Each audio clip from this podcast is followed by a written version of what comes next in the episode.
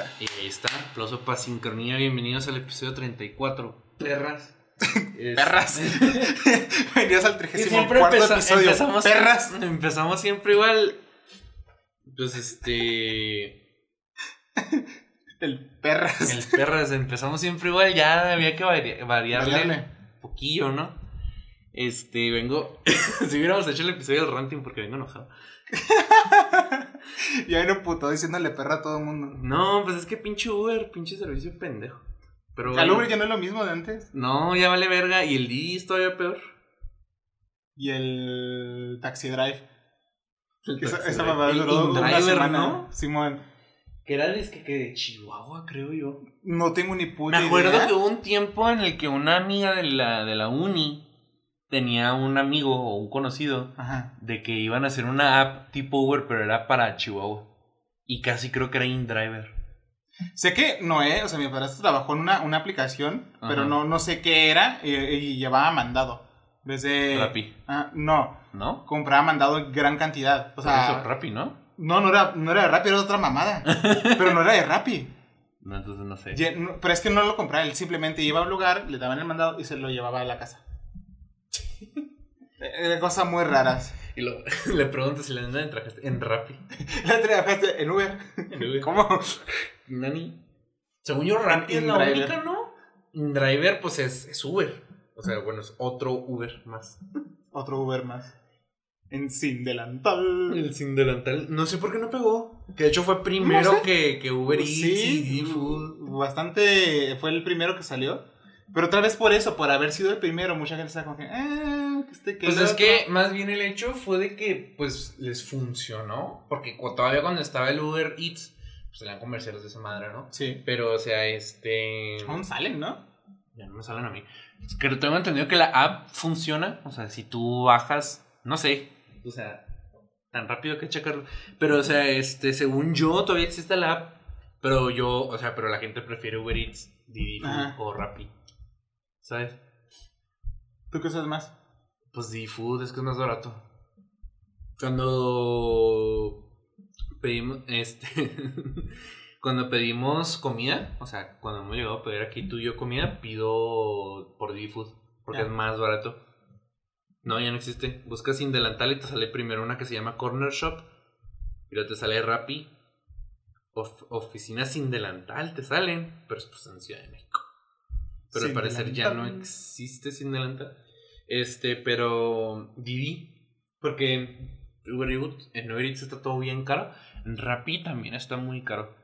Siento Ujú. que Rappi es más bien si vas a pedir así como que, pues es una fiesta. Una fiesta y. pizza. pizza y alcohol. Tráeme pizza, tráeme alcohol, tráeme soda, tráeme papas. Y el güey, pues tiene que ir por todo. Simón. Ya como quiera si sale. Y aparte en Uber Eats acá, en Uber Eats, en Didi Food cada rato te dan cupones. O sea, por existir en la app y tú por usarla te dicen, Por "Eh, existir el app. ¿quieres? Yo sería Didi Food, pero no, mi celular no lo soporta No y tiene este para, para navegador y el único que puedas abrir el navegador es Uber Eats.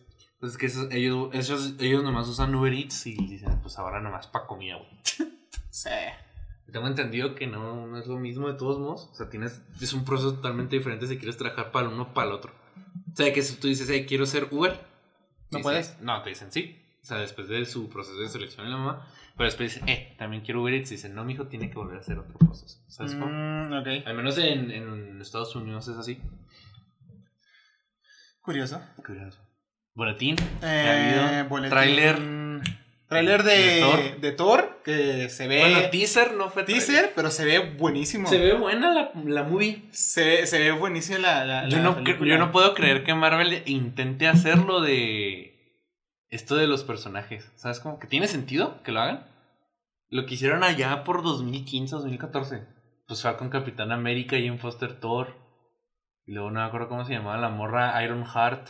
Ah, sí. Hicieron todo ese desmadre ya por el 2014. Simón. Que a nadie le gustó. que fue el principio del fin para los cómics americanos. Y Sí. este.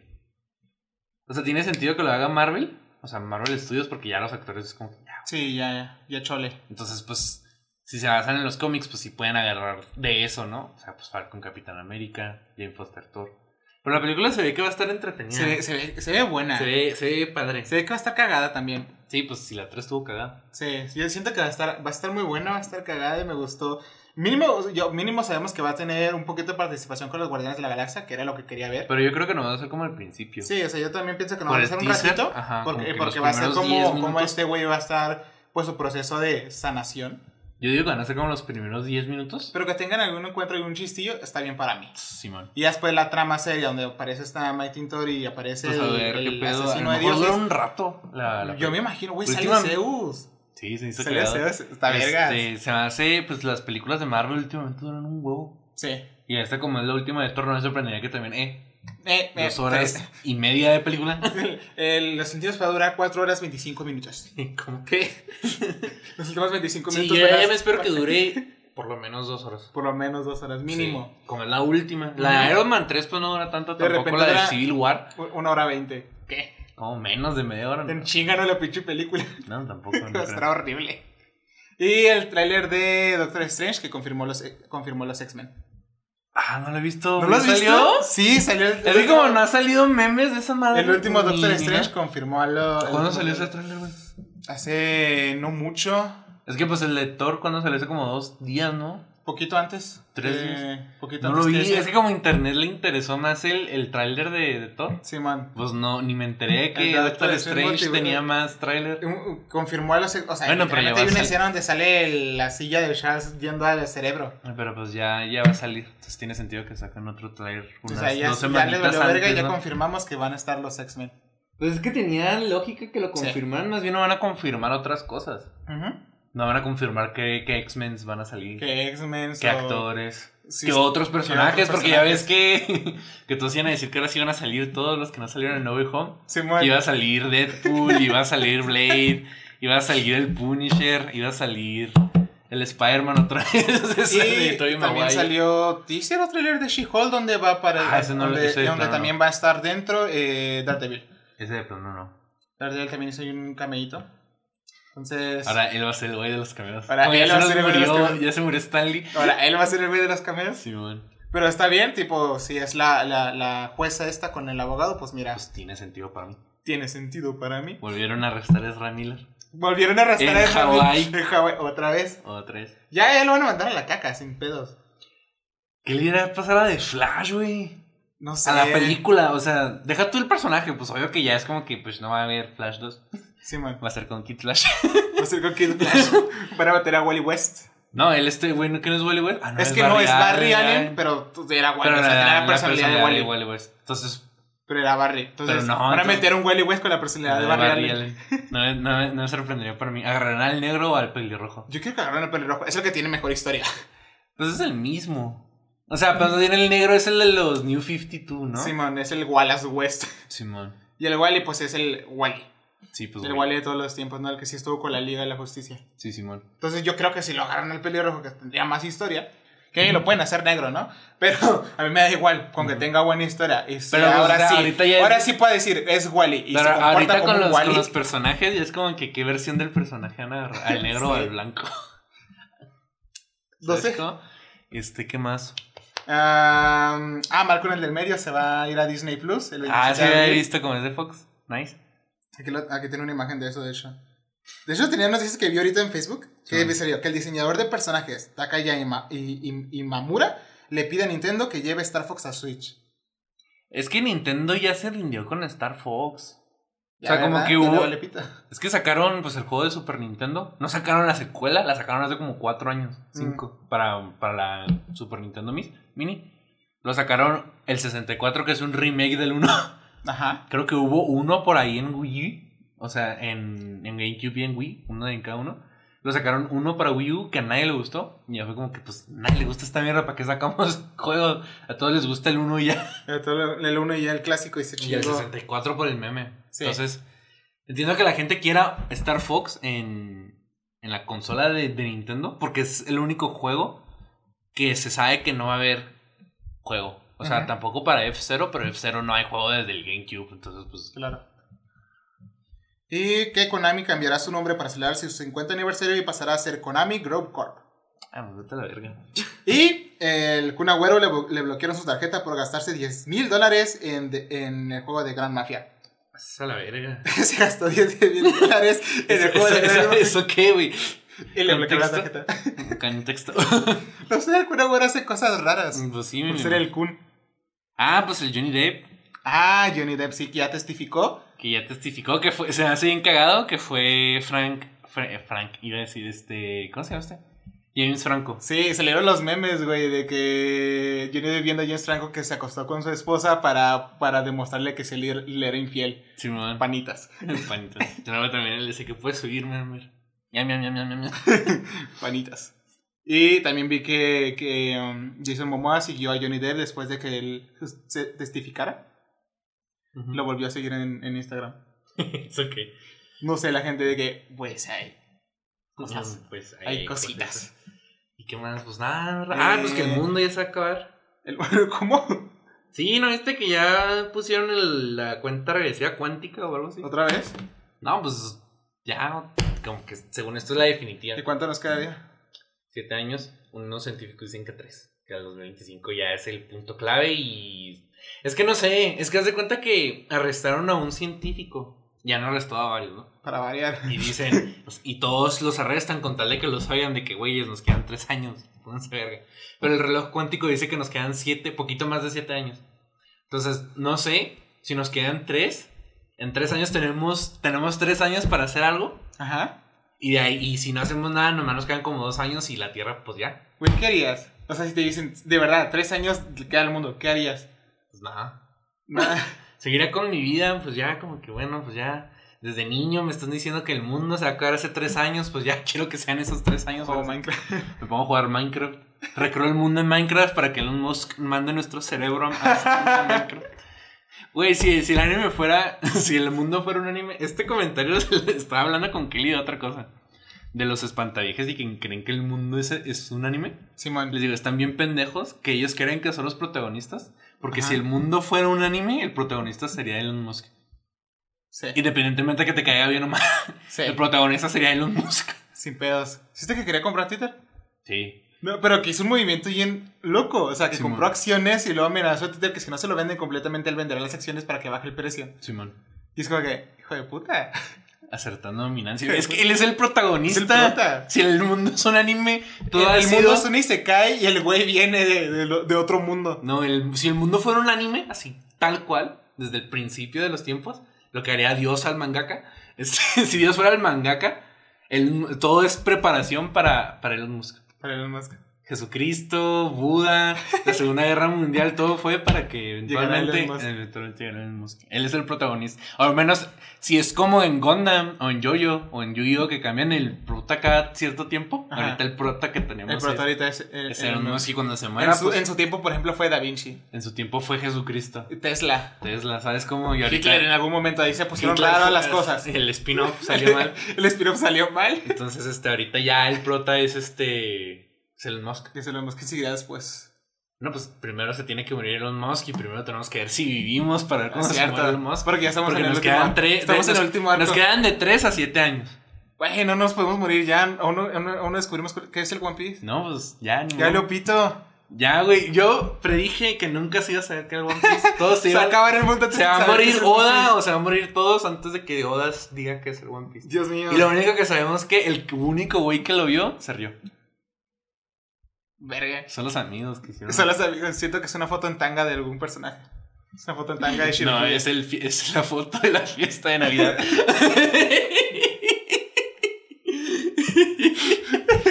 en su caja secreta. Y pues es- Y pues ese es nuestro boletín Boletín. semanal de pendejadas. nos quedan tres años, hagan lo que se Nos les quedan dé tres años, hagan lo que se les dé la gana. Nos quedan de 3 a 7. 3 a 7. Entonces, pues. Entonces, hagan su cuenta más o menos en 5, ¿no? Simón. O sea- ni ustedes ni yo. Ustedes Un en año. 5 años. Un año. 3 meses. Tres meses, hagan Nos- lo que quieran. digamos que nos quedan 5 años de vida. Hagan su desmadrito, sean felices. eh, Mientras puedan. mientras puedan y cómanse unos tacos de barbacoa. No, porque contaminan. Aparenta- aparentemente, ya ni modo, pero aparentemente la, a cocinar carne contamina. O sea, bueno, matar y cocinar carne contamina. ¿Y qué vas a comer? Pues ya nada, o sea, es que ya no puedes hacer nada. Todo, todo el estilo de vida que nos ha traído hasta aquí es inútil, no podemos hacer nada. Pues bueno, terminemos el año en un año, hagamos una birria todos juntos. chido. Mira, hay, que aplicar lo que hicieron los judíos, hay que matar un cordero, lo hacemos de oro. Con honor hasta el final. Con honor hasta el final. ¿Y qué? Ah, sí, les traía recomendaciones. de libros, porque de libros porque que no, tenemos desde octubre, desde octubre del año pasado, donde trajimos recomendaciones de, de libros de terror, que esta vez traemos libros de ciencia ficción, que los agarré por fechas, o sea, desde los primeros que salieron de ciencia ficción, porque se me hace muy curioso. cronológico. Más o menos. Porque se me hace muy curioso, güey, que, o sea, ahorita nosotros lo que nos parecía ciencia ficción no es lo mismo que hace 40 años. Yo quiero saber qué latinaron y a qué no. Eso siempre es lo divertido de, lo, de, de la ciencia ficción.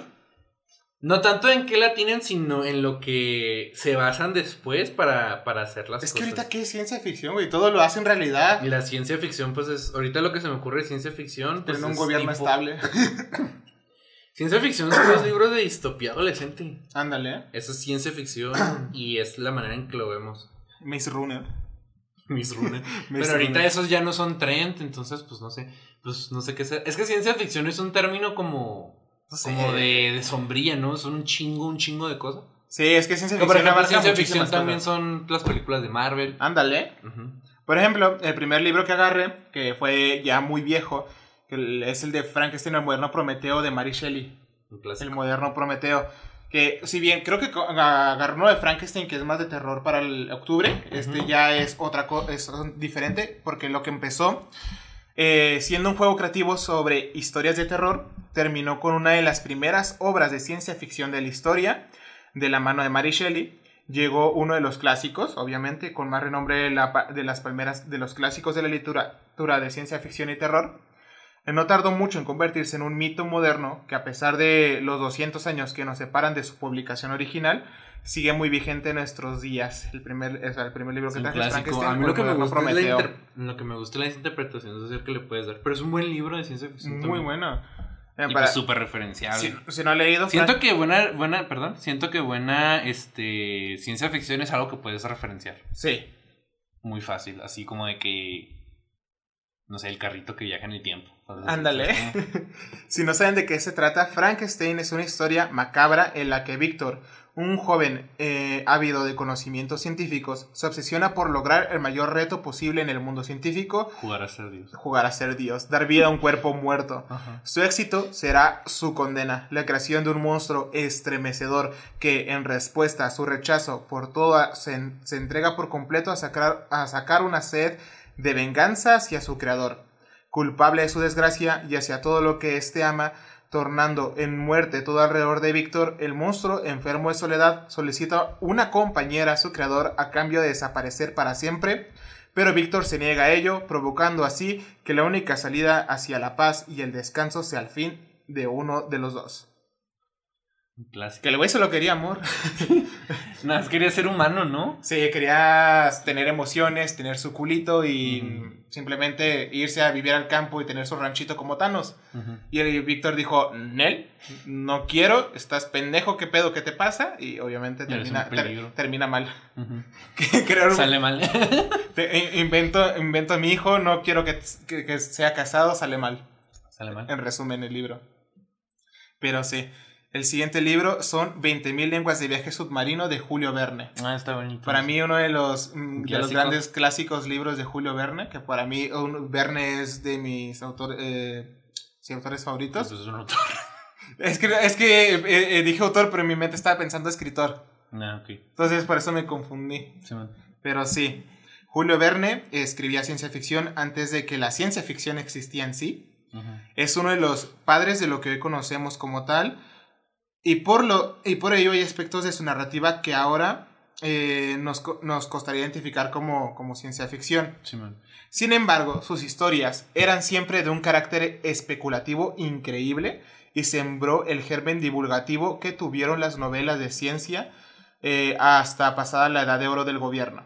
Digo, del género, perdón. Tengo quedando en la mente con otro raro.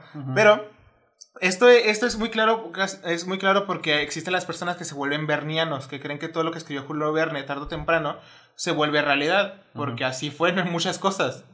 Entonces, en 20.000 lenguas de viaje submarino, Verne nos narra en primera persona cómo un biólogo conoce, por decirlo de alguna forma, al capitán Nemo, un rico ingeniero que posee el submarino más avanzado del mundo.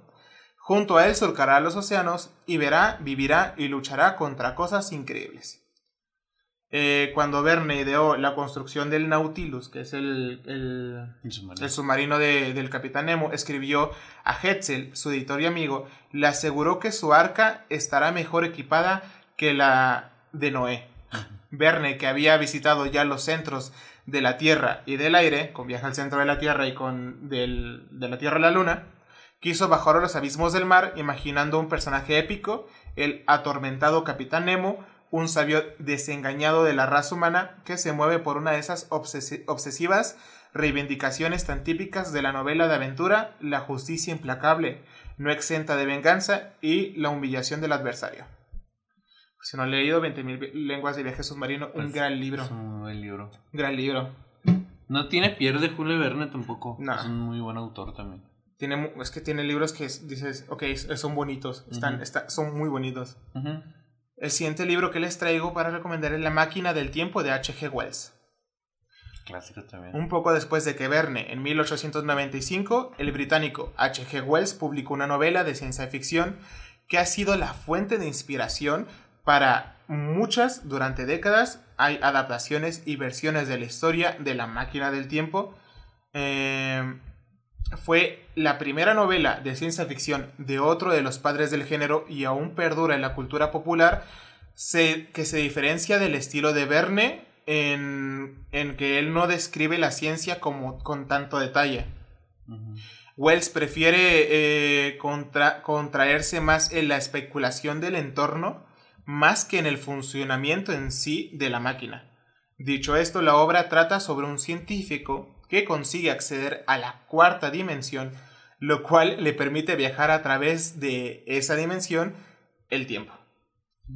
Eh, cuando Herbert George Wells creó eh, su ingeniosa máquina del tiempo, no se limitó a trasladar a su inventor al año 802.701 para contemplar un Londres totalmente cambiado, una raza humana degenerada, una civilización en ruinas, producto de un progreso científico incontrolado, influido por el socialismo utópico, Wells hace, hace, en esta obra una lúcida sátira de la sociedad capitalista de su tiempo, además de trasladar sus eh, inquietudes científicas y de plantear una reflexión plenamente actual sobre la responsabilidad del ser humano y al respecto al futuro.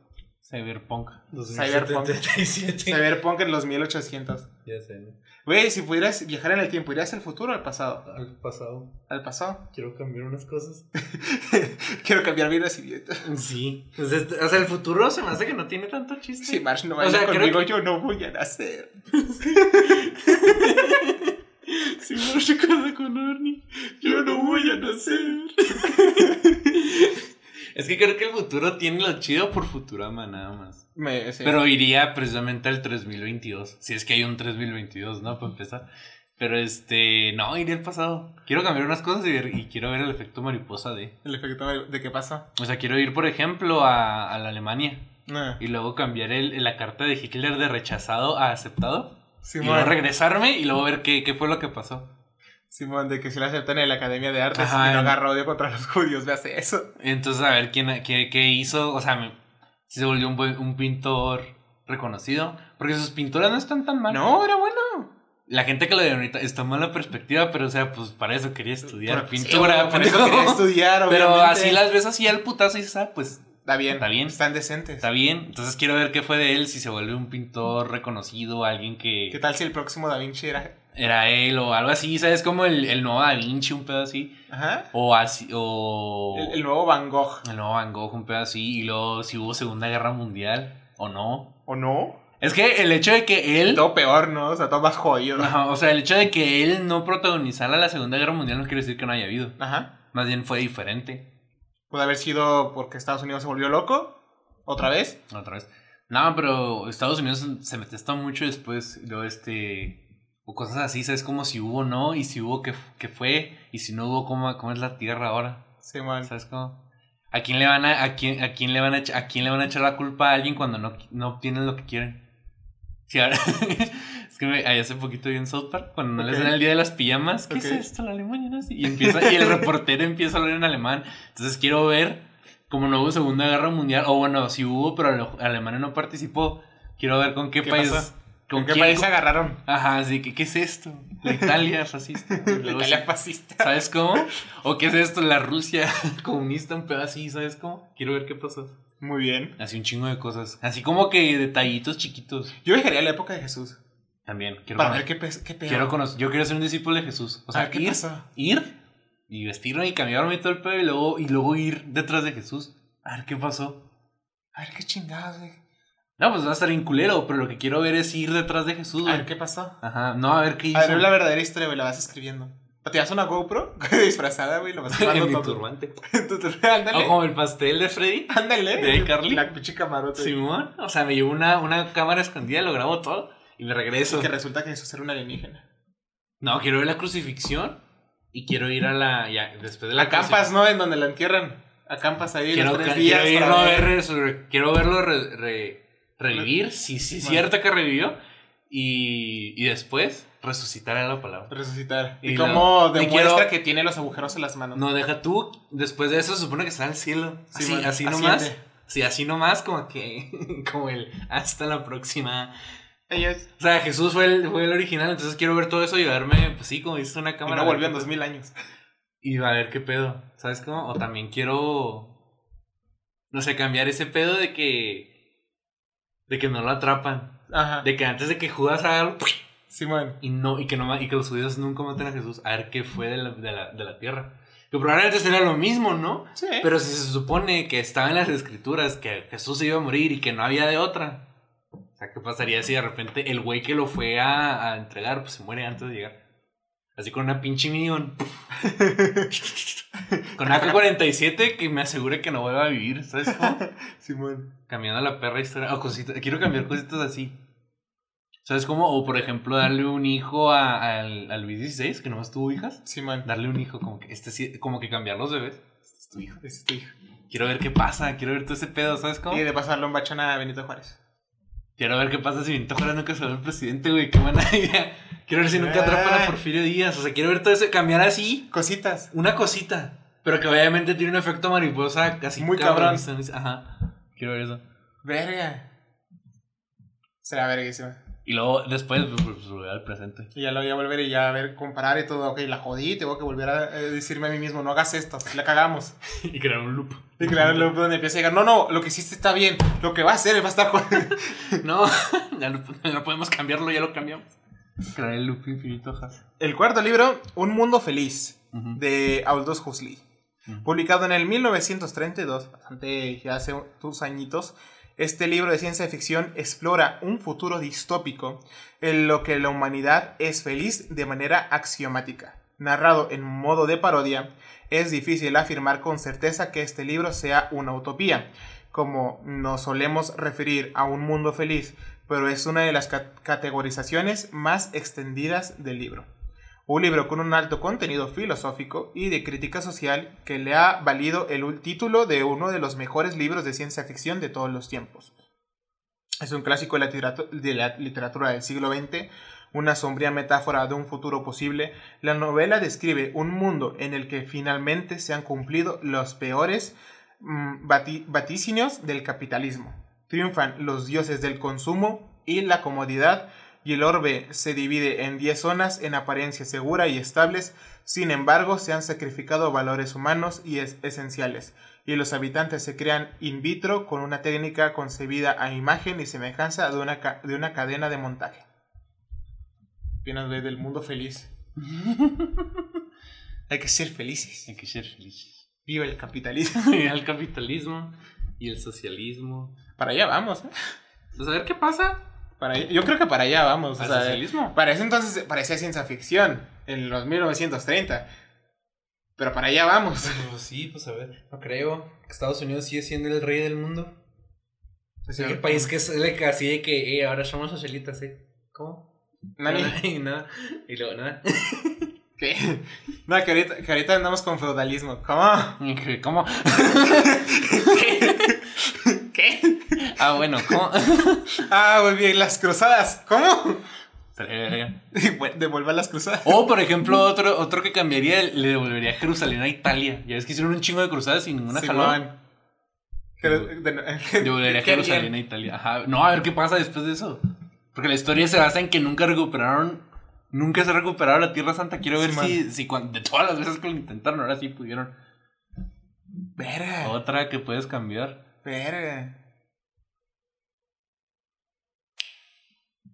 Está, está. ¿Salvará al pendejo ese que se murió en el carro en la Primera Guerra Mundial? Para que nunca haya guerra mundial en general, ¿sabes cómo? Verga. Que se murió por accidente, entonces no sé cómo cambiar eso. ¿Sí? ¿No supiste? Sí. Que lo intentaron matar un chingo de veces y al final fue como que, ah, pues lo he matado. ¿Cómo? Si no pudimos, no, yo sí pude. Siguiendo con las sociedades distópicas, vemos otra vez, esta vez, otra novela de ciencia ficción recomendada. Por si cualquier lista de libros del género de 1984 es la. Es la, el, libro de 1984, es la, la ópera prima de George Orwell, un libro que ha trascendido más allá de las expectativas que ningún escritor puede tener. Orwell imagina una sociedad totalitaria en la que el individuo no tiene ningún tipo de privacidad. Inventó el término gran hermano la pantalla que te observa y en la que todos pueden espiar a todos. Después hizo una, una gran... Una, una que no se equivocó de año. sí, de hecho. y Big Brother, pues. Sí, Big Brother salió. Pero nada más se equivocó de año. Era 2000. Una profecía 2022. de lo que han sido las redes sociales publicadas 60 años antes, que ha anticipado muy bien el cómo ha avanzado la sociedad a lo largo de los años 2000. Siento que es más, sirve más como pieza histórica que como libro. Como libro me da un chingo de huevo. Ah, o sea, durante el, el, bachi era mi libro favorito, como que decía, ah, no mames, este libro. Y hace poquito lo volví a leer para la escuela porque nos dijeron tienen que leer un libro y pues ver por qué les gustó. Y escogí ese libro, pero más bien como para hablar de por qué el libro era el futuro. Y, y hace poquito lo volví a leer en el trabajo y dije, no, no está tan chido. Es más interesante el libro como, como reflexión histórica. Sí, man. Pero está muy bueno de todos modos. Lo lees y está buenísimo. No creo que la sociedad que he descrito en 1984 necesariamente llegue a ser una realidad, pero sí creo que pueda llegar a existir algo parecido, escribía Orwell después de publicar su novela. Corría el año 1948 y la realidad se ha encargado de convertir esta pieza, entonces de ciencia ficción, ah. en una manifiesto de la realidad. ¿Sabes también qué haría? Traerme gente así, de que dijeron, yo creo que el mundo va a ser así en tantos años. O como que veo que el mundo va a ser esto en tantos años. A ver. Güey, ¿no has visto la.? No sé, en qué serie es, pero que se traen a Van Gogh al, al, a su museo de Van Gogh. O sea, hacen como una Ah, el Doctor Who. Simón, que se trae a Van Gogh y que empieza a llorar. Güey, que es súper bonito. Es, Doctor Who. No me acuerdo qué temporada, pero es del Doctor más. Bueno, ahorita es Doctor, entonces ya no es el Doctor más el nuevo. Doctor el, el, Doctor anterior que estamos ahorita. No, pero me traería a George Orwell como que, mira, este es año 2022. Todos estamos pegaditos a la pantalla, todos nos ven. Esta madre tiene un tapón. nadie, no quiero que nadie me vea. Cosas así. O por ejemplo, me traería a Nostradamus, como que mira. ¿Qué año es? Y luego son como un huevo, son como un huevo de vidas después de que tú te moriste, pero mira, todo lo que tú dijiste, esto se ha hecho real. Y así. que es un helicóptero. y así me mamé. No, que, que esto se volvió realidad. Que es un helicóptero. que es un helicóptero, pues eso. Así es. Oh, y luego se le queda como a todos. Oh, Se queda viendo el oh. helicóptero, ¿no? Pero eso ahora sí. Uy, qué divertido. qué bonito, ¿no?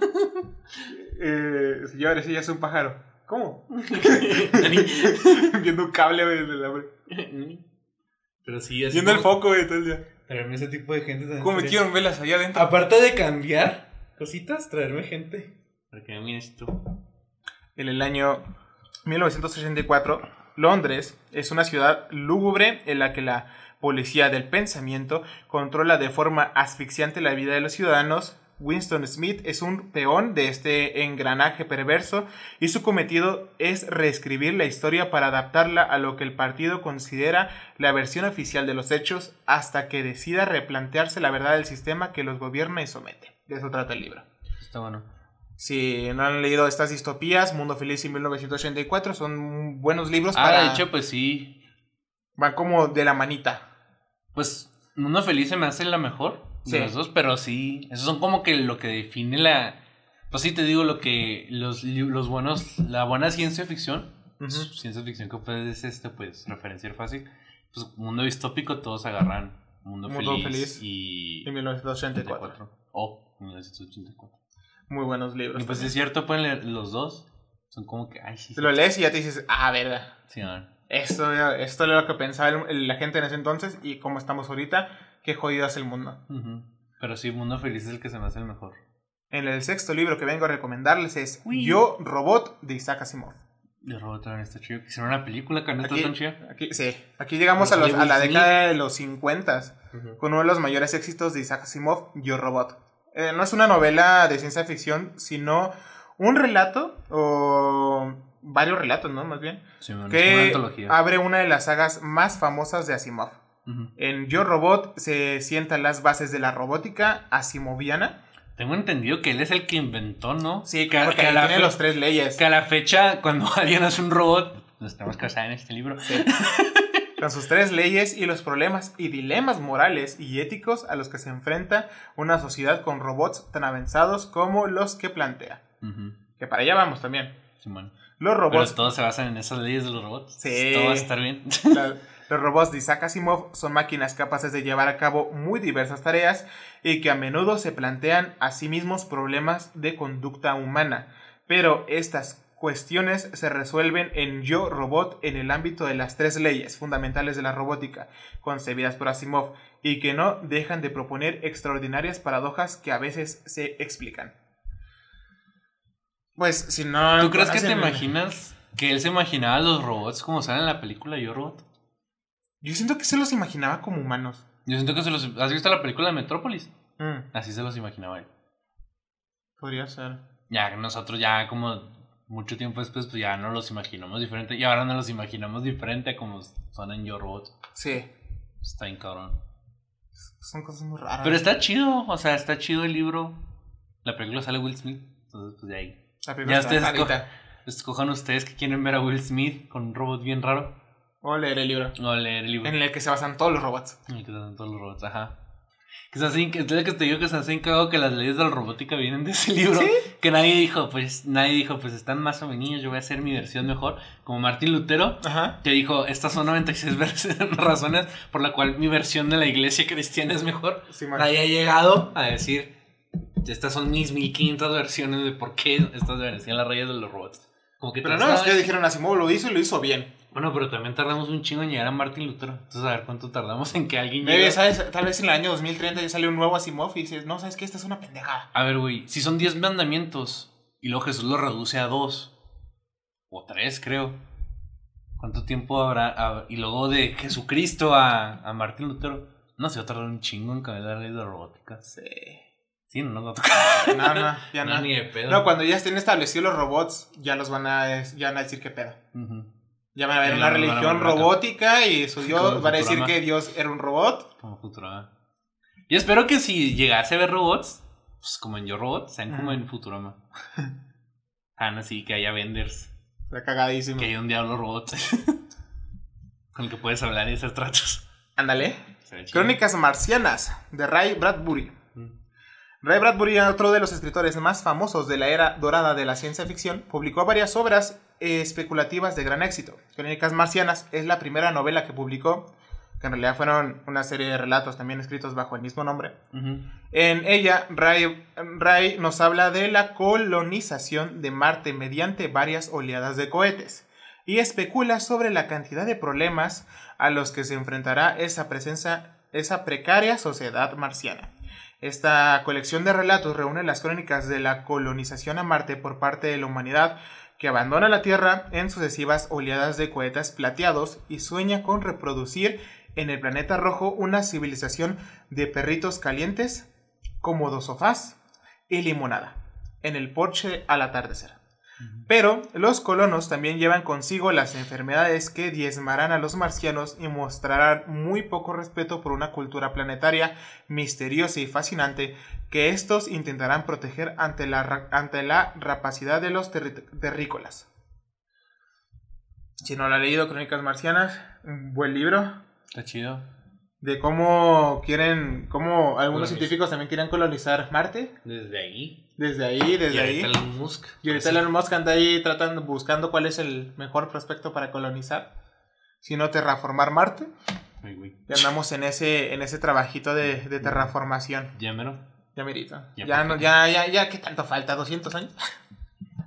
Sí. No, ya, ya ese no es nada, güey. No, pero no, O sea, no nos va a tocar, pero... No han mandado nada, mandan puros robots para que junten piedra.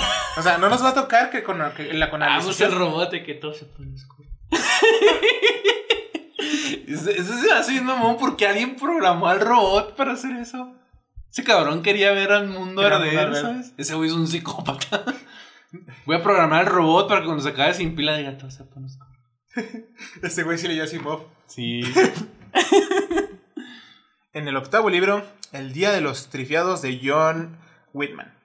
Ciencia ficción y terror son dos géneros que casan muy bien juntos, pero John triunfó mezclándolos allá por el 1951, cuando redactó eh, Su Día de los Trifiados, una novela de ciencia ficción con detalles de terror que auparon el autor a lo más alto.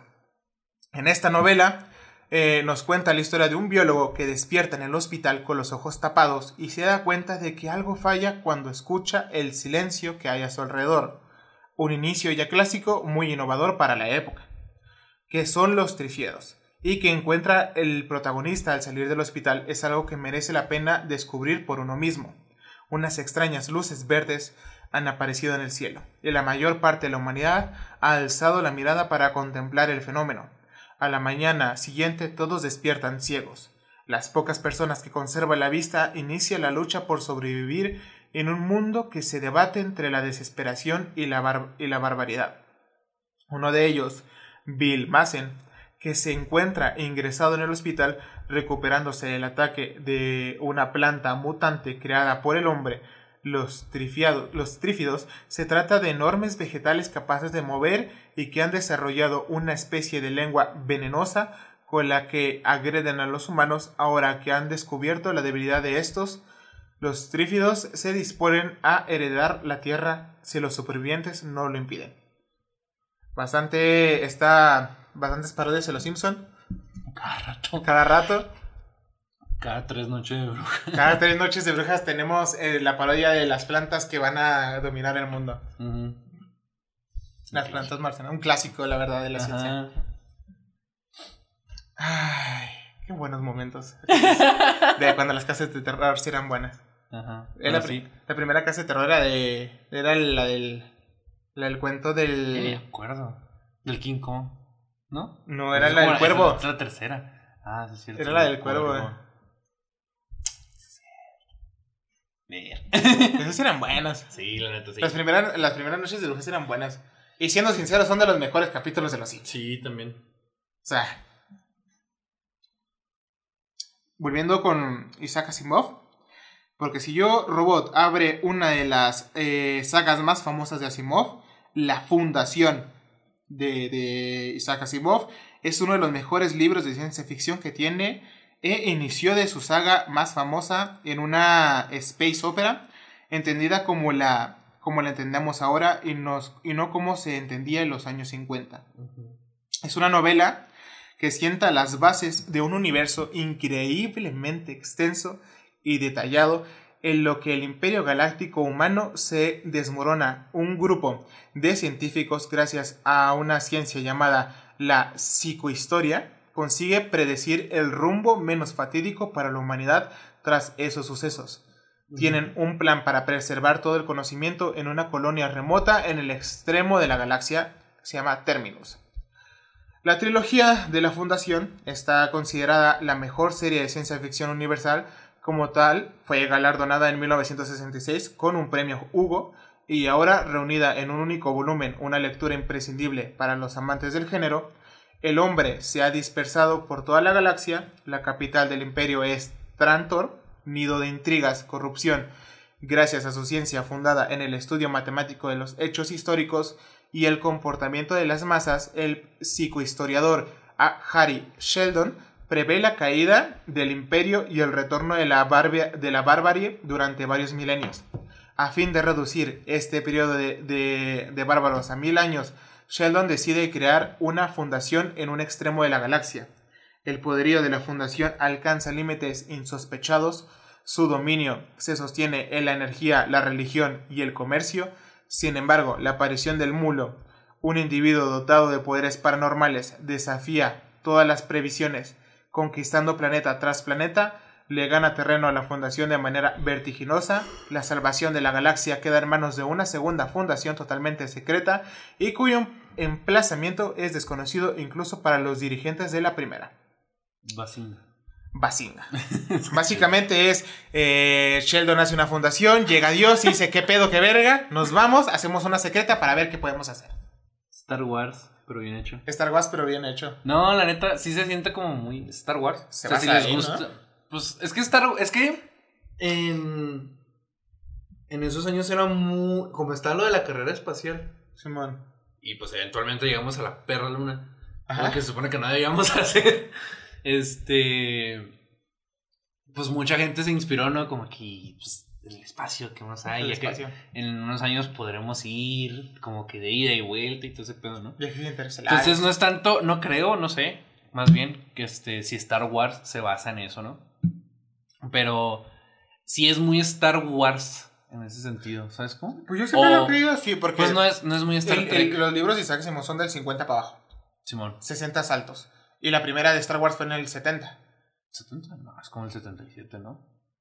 Finales de los 70, eso sí. casi Finales de sí. los 70. Eso casi lo sé. Eso Porque sé que estaba junto con que aún eh, cortaban con guillotina en Europa. Entonces, Ah, Simón. Este, el- el- la última persona que cortaron con guillotina fue el, el mismo año que se estrenó la película. Simón, pero este, o sea, a lo que me refiero es más bien el hecho de que no sé si Star Wars se basa en sus libros para hacerlo. Porque te digo que era ya en esos años era como que, ay, pues ya vamos al espacio y va a estar en chido. Pero a mí, no Entonces- a mí me tendría sentido un poquito de inspiración, ¿sabes? Sí, o sea, pues de ley sí. Pues más bien, es más bien como Star Trek, ¿Mm? de la federación. Eso sí, ¿sabes? Star Trek sí es Sí, mucho porque- Asimov. Porque más bien Star Wars es este de que pues el bando de los rebeldes. Es más bien los 184 en el espacio, el bando de los Ándale. rebeldes y todo eso. Porque sí, o sea, en la trilogía, en, la- en las precuelas te explican cómo se eso, pero pues en los 70 pues tú no viste las precuelas, todavía no salían. Entonces son de que pues el bando de los buenos, el bando de los malos, quieren destruir a los malos, ¿no? Pero es más bien Star Trek. Pero si les gusta Star Wars, Star Trek, pues adelante los libros de este güey. O sea, Sí, están- si les gusta Star Wars, si les gusta Star Trek o uno de los dos, pues les van a mamar los libros les de van a Asimov. gustar mucho, ajá. Son buenísimos Son, también. co- pues son el original. Son como el original sin. A lo mejor. Ujú. O sea, porque no sabemos si se basan o no en él. Y están bien escritos también. Aparte están muy buenos. Están muy Eh, buenos. el libro número 10 que vengo a recomendarles, Fahrenheit 451 de Rey. Ese también está bien chido. Vuelve a la carga con otra de las distopías más famosas que existen, Fahrenheit 451. Esta vez lo hace narrando las, per- las peripecias de un hombre llamado Montag. Sin embargo, en esta sociedad los bomberos no apagan incendios, sino que los causan. En concreto, en la sociedad Fahrenheit 451 los libros están prohibidos y esos bomberos son los encargados de quemarlos allá donde estén. El título de la novela se referencia exactamente a eso, 451 Fahrenheit, 273 centígrados. Son los grados a los que el papel inflama y arde. Cuenta la historia de un sombrío y horroroso futuro. Montag, el protagonista, pertenece a una extraña brigada de bomberos cuya misión, paradójicamente, no es la de sofocar incendios, sino la de provocarlos para quemar libros. Porque en el país de Montag está extremadamente prohibido leer, porque leer obliga a pensar, y en el país de Montag está prohibido pensar. Ya que leer impide ser ingenuamente feliz, y en el país de Montag hay que ser feliz a la fuerza. Porque él está bien este, ese dicho de que la ignorancia, la, la felicidad de la ignorancia. Ignorancia, felicidad, ¿no? Algo Sí. así. No me acuerdo No sé, cómo Pero es algo así el dicho. Por ahí no dicen- Aquí los dichos no se dicen como no son. somos, no somos Don Tomás para saber los dichos. No sé, aquí los dichos no se dicen como son, pero o sea. Sí, aquí no son como los dichos. sí, por sí tenemos un chico de problemas sí, para, la neta, ¿no? para No. hablar. para Pero, o sea, es un ese libro me gusta mucho. Está muy bueno también. Está muy X, en el sentido de que es otro libro de distopia. Simón. Pero está, está chido. Es buen libro. Eh, para, para, mira, como, como me iba yo cronológicamente entre los que han salido de esas décadas, ha sido de los mejorcillos que han salido en ese año también. Y pues también sigue siendo muy referenciado. Y... Pero no referenciado de que, de que hacen referencia, sino que lo toman como referencia. Simón. Ajá. Soy leyenda de Richard Matheson. Un clásico también de Will Smith. Sí, justo. Si recuerdan Soy leyenda de Will Smith, la realidad es que la historia original tuvo lugar 50 años antes de la mano de su escritor Richard Matheson. Es poco lo que se puede decir que no sepa ya sobre la trama, pero el libro, eh, el desenlace y la carga filosófica final no tiene nada que ver con la película. No, de hecho el, final del original de la película es más parecido al libro. Sí, a nuestro modo de ver es más profunda e, e, invita a una reflexión mayor, como casi siempre pasa entre las películas y los libros de ciencia ficción. Eh, Robert Neville es el único superviviente de una guerra bacteriológica que ha, soleado el, ha asolado el planeta y convertido al resto de la humanidad en vampiros. Su vida se ha reducido a asesinar al máximo número posible de estos seres sanguinarios durante el día y soportar su asedio cada noche. Para ello, el auténtico monstruo eh, en, esta, en, este, el auténtico monstruo es este hombre que lucha por subsistir en un nuevo orden establecido. Sí, de hecho el final original de la película es ese.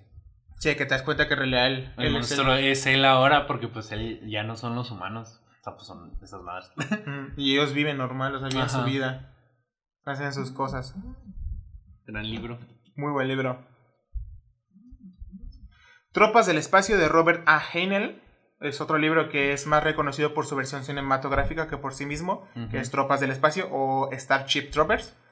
Nos habla de las vicitudes de la guerra desde el punto de vista de un soldado, un guerrero futurista en otros planetas, en la que nos enfrentamos contra unos insectos tamaño enorme. El libro. tamaño humano. tamaño 2XL. El libro, a diferencia de la película, tiene una carga moral y filosófica muy grande y trata de abordar los diferentes aspectos en los que impacta la guerra.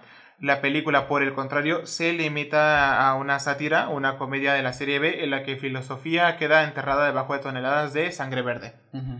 Eh, eh, las tropas del espacio trata de que la Tierra en el siglo 23, ya casi nada, eh, Johnny Rico acaba de cumplir los 18 y por fin puede alistarse en el ejército para cumplir con el servicio de dar de, dos años, tras el cual se convertirá en un ciudadano con derecho al voto.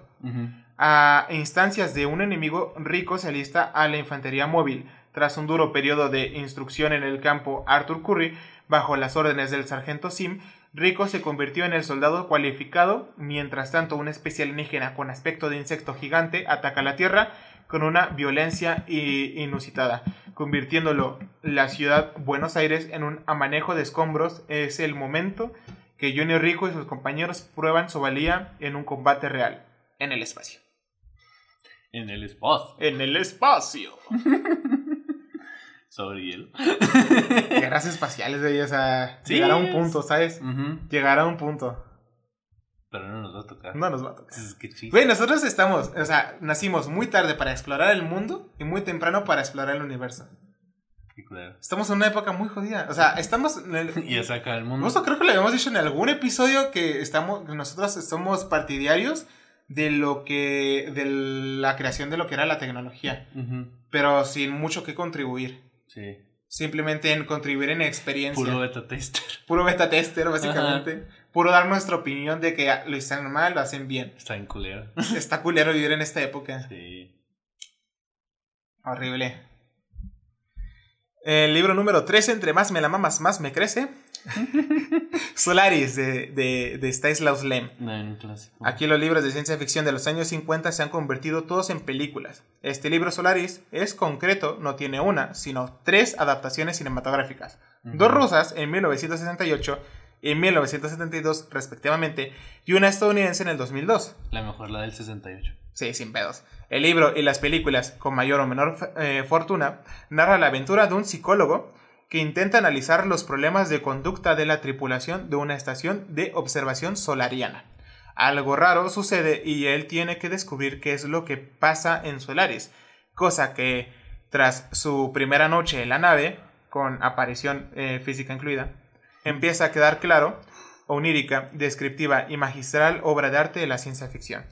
Eh, Chris Kelvin acaba de llegar a Solaris y su misión es esclarecer los problemas de conducta de los tres tripulantes de la única estación de observación situada en el planeta.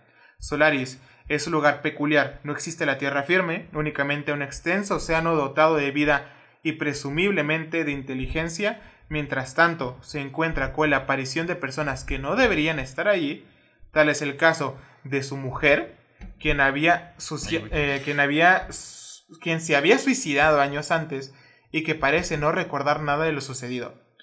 Stanislaw Lem nos presenta una novela claustrofóbica en la que hace un profundo estudio de la psicología humana y las relaciones efectivas a través de un planeta que enfrenta a los habitantes de la estación a sus miedos más íntimos. Uh, uh. Gran libro, la verdad. Es muy bueno, ¿eh? Es muy, muy, muy, buen libro. Y la mejor película del 68. Sin pedos.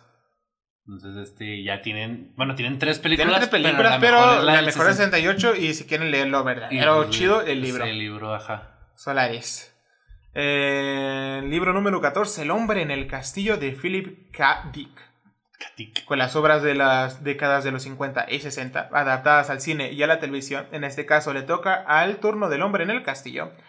Una ucronía escrita por Philip, eh, esta novela de ciencia ficción nos narra la historia de un estadounidense, de uno, bueno, son varios de Estados Unidos, tras la Segunda Guerra Mundial en la que, a diferencia de la realidad, las fuerzas nazis ganaron.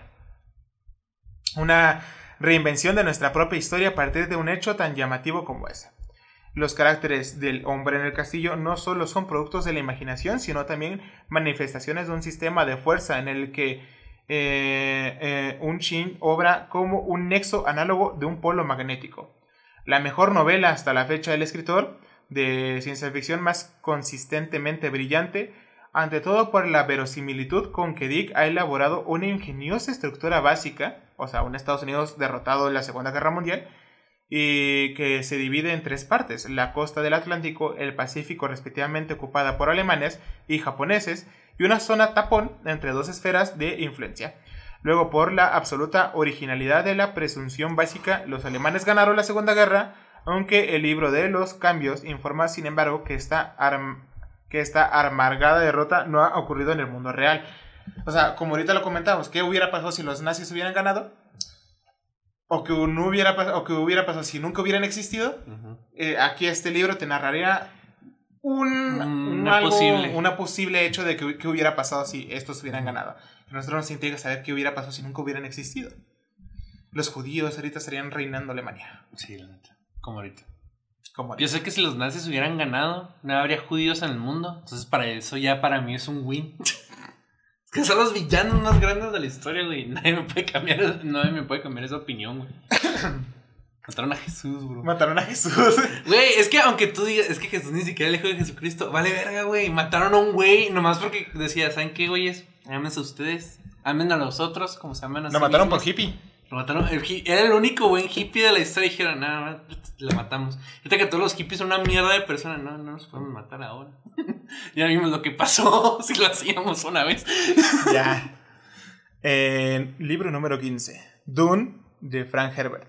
Mm. El periodista Frank Herbert creó una de las space operas más famosas de la historia en el año 1965. Dune, como llamó el primer libro, es una odisea que habla de las vicitudes sociopolíticas que tiene que soportar en un universo ficticio dominado por un único recurso, la especia. Eh, esa especia sola se crea en un planeta concreto, Arrakis, y que el domina Arrakis domina el cotarro. Quien domina los bancos del mundo domina el mundo. Básicamente. Dijo una vez. Exacto. Luchas de poder, sociedad hiperfuturista, gusanos de arena. Dune lo tiene todo y mucho más. Y todo nacido de un, de un único libro de ciencia ficción que, por cierto, se puede leer de manera autónoma. No. autónoma. La mayor epopeya, epopeya de la ciencia ficción de todos los tiempos. según decían por ahí. En el desierto del planeta de Arrakis, el agua es del bien presida y llora a los muertos, el símbolo de máxima periodijalidad, pero algo hace de Arrakis una pieza estratégica para los intereses del emperador, las grandes casas y la cofradia, los tres grandes poderes de la galaxia, Arrakis es el único origen conocido del, de la melange, preciosa especia y uno de los bienes más codiciados del universo. Que todos mamaron la película, pero yo no la he visto. La verdad es que está de la hueva. Pues dura como mil horas, ¿no? Sí, está larga. O sea, Está que larga si, la, y es- si la quieres ver, tienes que levantarte a las 6 de la mañana para acabar la está primera larga y mitad está a las 8. lentísima. Está lentísima. Entonces, si quieren ver la verdadera historia de Dune bien hecha, el, Dune. libro, sin duda alguna. Aquí sí este que, o sea, sí muchas veces el, el que la película se compara con el libro, aquí la verdad es muchísimo. Ajá. Pero muchísimo. Ya lo he visto. Es que Pero el libro sí me gusta. Hace mucho lo leí. O sea, fue como de los primeros libros que leí. Ajá. Como por, por la actividad que tengo de que dos libros al mes. Simón. Y me gustó bastante. Pese a que sí es bien denso. Sí. O sea, sí es como que, ah, sí, está. Libro número 16. 2001, una odisea espacial de Arthur C. Clarke. También es una película para mamadores. Sí. Todavía... Aquí todavía estamos en una época, o sea, en 1960, en la que los libros era la ciencia ficción dura. Y Arthur, eh, de hecho, es uno de esos escritores que siempre ponía la ciencia por encima de la humanidad de sus personajes. Pero eso no quita que escribiera alguna de las mejores novelas que ha dado a la ciencia ficción. 2001, Odisea en el espacio, es un libro contemplativo, filosófico, en el que la humanidad encuentra ciertos objetos que necesariamente tienen que prevenir de otra raza más avanzada. Este libro es la historia de un viaje, pero un viaje mucho más allá del espacio. Porque los cuatro libros que componen una de las sagas más célebres de la ciencia ficción reunidas en un volumen único. Los cuatro libros que componen la saga Odisea Espacial 2001, una Odisea Espacial 2010, Odisea 2 2061 y Odisea 3 3001, Odisea Final, eh, suponen uno de los grandes hitos de la literatura de ciencia ficción y, los, y el relato fantásticos, pero no fantasioso, de una de las mayores epopeyas de todos los tiempos.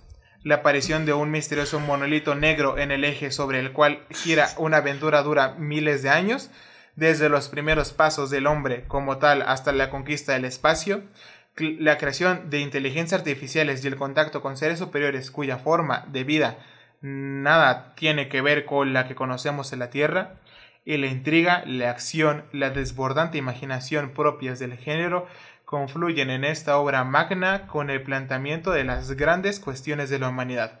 ¿Qué somos? ¿Cuál es nuestra esencia? ¿Y qué lugar ocupamos en el cosmos? Me acuerdo cuando estaban los, los monolitos. No. Qué cagado. pero sí, muy buen, muy buen libro. No he leído los otros dos. Pero este, muy buen libro, muy buena película. Bueno, película disfrutable, no sé si. Película es muy buena. disfrutable. No sé si es muy buena, pero. es- Sí, sí. Mamadora sí. si eres mamá. sí, muy Sí, pues, buena si eres mamadora. Ya tiene Stanley Kubrick en el pinche título, güey. Sí, ya, Entonces, pues, ya. sale Stanley Kubrick. ¡Oh, sí! Peliculaza. Y yo digo que. eh, Gran fotografía. Qué gran escritor. Que aprovechó para ir a, a grabar en la luna el alunizaje. Ándale. Pero sí, muy, muy buen libro. Película, pues. Me. mm, Pues no sé, o sea, me acuerdo de haberla visto, pero no me acuerdo mi opinión de la película. Entonces, no sé si la película se me hizo chida o qué. Pero pues. Los dos, los dos valen la pena. ¿Mm? Eso sí es un hecho. O sea, tanto libro como película. Y pues los libros tienen ventaja de que las películas nunca sacaron secuela. Eso sí. Stanley Kubrick era bien mamón y dijo: Yo no le saco secuela a nada. Yo no hago estas este, pendejadas. Yo no le saco secuela a nada, entonces pues nunca hubo secuelas de, de la Odisea, entonces pues... Ya no. En el número 17. 17. Número 8. Número 7. Sueñan los androides con ovejas eléctricas de Philip K. Dick. Más No, conocido por el el nombre Pokémon. de Blade Runner, o su versión cinematográfica. Esta novela de ciencia ficción sentó parte de las bases de lo que sería después el género cyberpunk. En ella, Philip K. Dick nos pinta un mundo distópico, futurista, apocalíptico y oscuro en lo que replicantes, o sea, robots humanoides, son indistinguiblemente de la humanidad. Son, lo que decíamos, ¿no? Los, los robots llegan a tal punto que son básicamente humanos. El protagonista, además de salir en la búsqueda de unos replicantes ilegales, se pregunta y plantea la filosofía de la existencia. Sin embargo, el libro va mucho más allá de la película y no plantea el dilema que sirve de eje para la trama audiovisual. Es difícil pedirte que leas el libro antes de ver la película, lo que sí puedes hacer es leértelo para ver cuál fue el origen real de, de la- de esa, de esa buena película de ciencia ficción. Eh, básicamente, tras la guerra nuclear, la Tierra ha quedado sometida bajo una gran nube de polvo radioactivo, algo que muy probablemente puede pasarnos. Que estamos en eso. Estamos en eso. La Los gente, Tres años. sí, la gente ha emigrado a otros planetas para del sistema, eso no va a pasar. Y se ha llevado androides que le asistan. No va a pasar. Maybe Elon Musk se va. Nos va a dejar aquí, pero maybe él se va, va a seguir con su arco. Ajá. Algunas de estos han escapado de la servidumbre y han vuelto ilegalmente a la Tierra. Y Rick Deckard, cazador de bonificaciones, es uno de los encargados de acabar con ellos. Pero, ¿es justo matar a los humanoides solo por el hecho de serlo? ¿Y cuál es el límite entre la vida artificial y la natural? Muy buena película. No he leído el libro, lamentablemente, ni siquiera sabía que estaba basado en un libro. No se ha visto la película. La película es muy disfrutable, entonces yo creo que el libro va a estar igual de bueno. Mínimo de ahí. Sí. Entonces, este. ¿Qué pasa con Andrea? He leído el libro pero no he visto la película. ¿Mm? He leído el libro pero no he visto la película. Está muy buena la película, no he visto la secuela. Mm, ¿Tiene secuela? Sacaron hace como dos, tres años. Nice. Tal vez más, para este punto. Yo no me las veo. Es que yo tengo el pedo de que digo 2012. Ah, sí, hace, eso fue hace. Ah, es 10 años. o sea, yo todavía creo que el 2012 fue hace así como que. Ah, pues como hace 5 añitos, ¿no? No, pues es un huevo. Este. Pero. Muy buena película. Sí. Te puedo pillar el libro. Muy buen libro, la verdad. Es, es- es un libro que lo lees y dices, ok, Está bueno. está muy bueno. Está bueno. Sí, pues vean, lé- léanlo, véanlo. Los dos valen la pena. La secuela, remake, no sé qué chingado sea, de hecho. Una serie. No le. Una serie spin-off de un, un- Me un personaje que se inventaron. No me extrañaría, no lo he visto, pero la película es muy buena. También está bien chido Ghost in the Shell, que está basado en esa madre. Pues ahí. Número 18. La mano izquierda de la oscuridad de Úrsula K. Le Guin. Le. Úrsula eh, ganó casi todos los premios importantes de ciencia ficción con esta novela. Se considera, aunque a Úrsula no le gusta, Pues la... como Alan Moore, que es hasta la madre que le digan, oye, la de la broma de está bien bueno ese libro. Y dice, no, no me A gusta. ella no le gusta cómo la etiquetaron el libro, pero la etiquetan como la primera de las obras importantes de la llamada ciencia ficción feminista. Pero a Úrsula no le gusta esa etiqueta. A lo mejor por el. Por el término feminista. Maybe. Maybe, a lo mejor, pues a lo mejor sean. Pues, si no se identifica como feminista, pues desde ahí. Y sí dice, pero ¿por qué feminista si no lo escribís? Pasa que soy mujer. Y es que la novela trata mucho el tema del género y de la sexualidad desde un punto de vista de los seres humanos en un planeta poblado por seres andróginos, bisexuales y casi humanos. O sea, guapas. Es guapa. Pero, o sea, sin el libro no lo he leído. Un tiempo con eh, un tiempo son neutros, otros son machos y otros son hembras, de manera aleatoria. Ni siquiera ellos eh, saben qué serán en el siguiente ciclo. O sea, van como rotando. Es un libro muy interesante que plantea una idea muy profunda sobre la que recapacitar. Eh, la luz de la mano izquierda de la oscuridad y la oscuridad es la mano derecha de la luz. Las dos son una, vida y muerte, juntas como amantes de Kemer, con manos unidas como el término y el camino. Escribiré mi informe como si contara una historia, pues me, enseña- me enseñaron siendo niño que la verdad nace de la imaginación. Así comienza su relato, Heliai enviado al planeta Guden, también llamado invierno por su gélido clima, con el propósito de contactar con sus habitantes y proponerles unirse a la liga del planeta conocidos como Ecumen.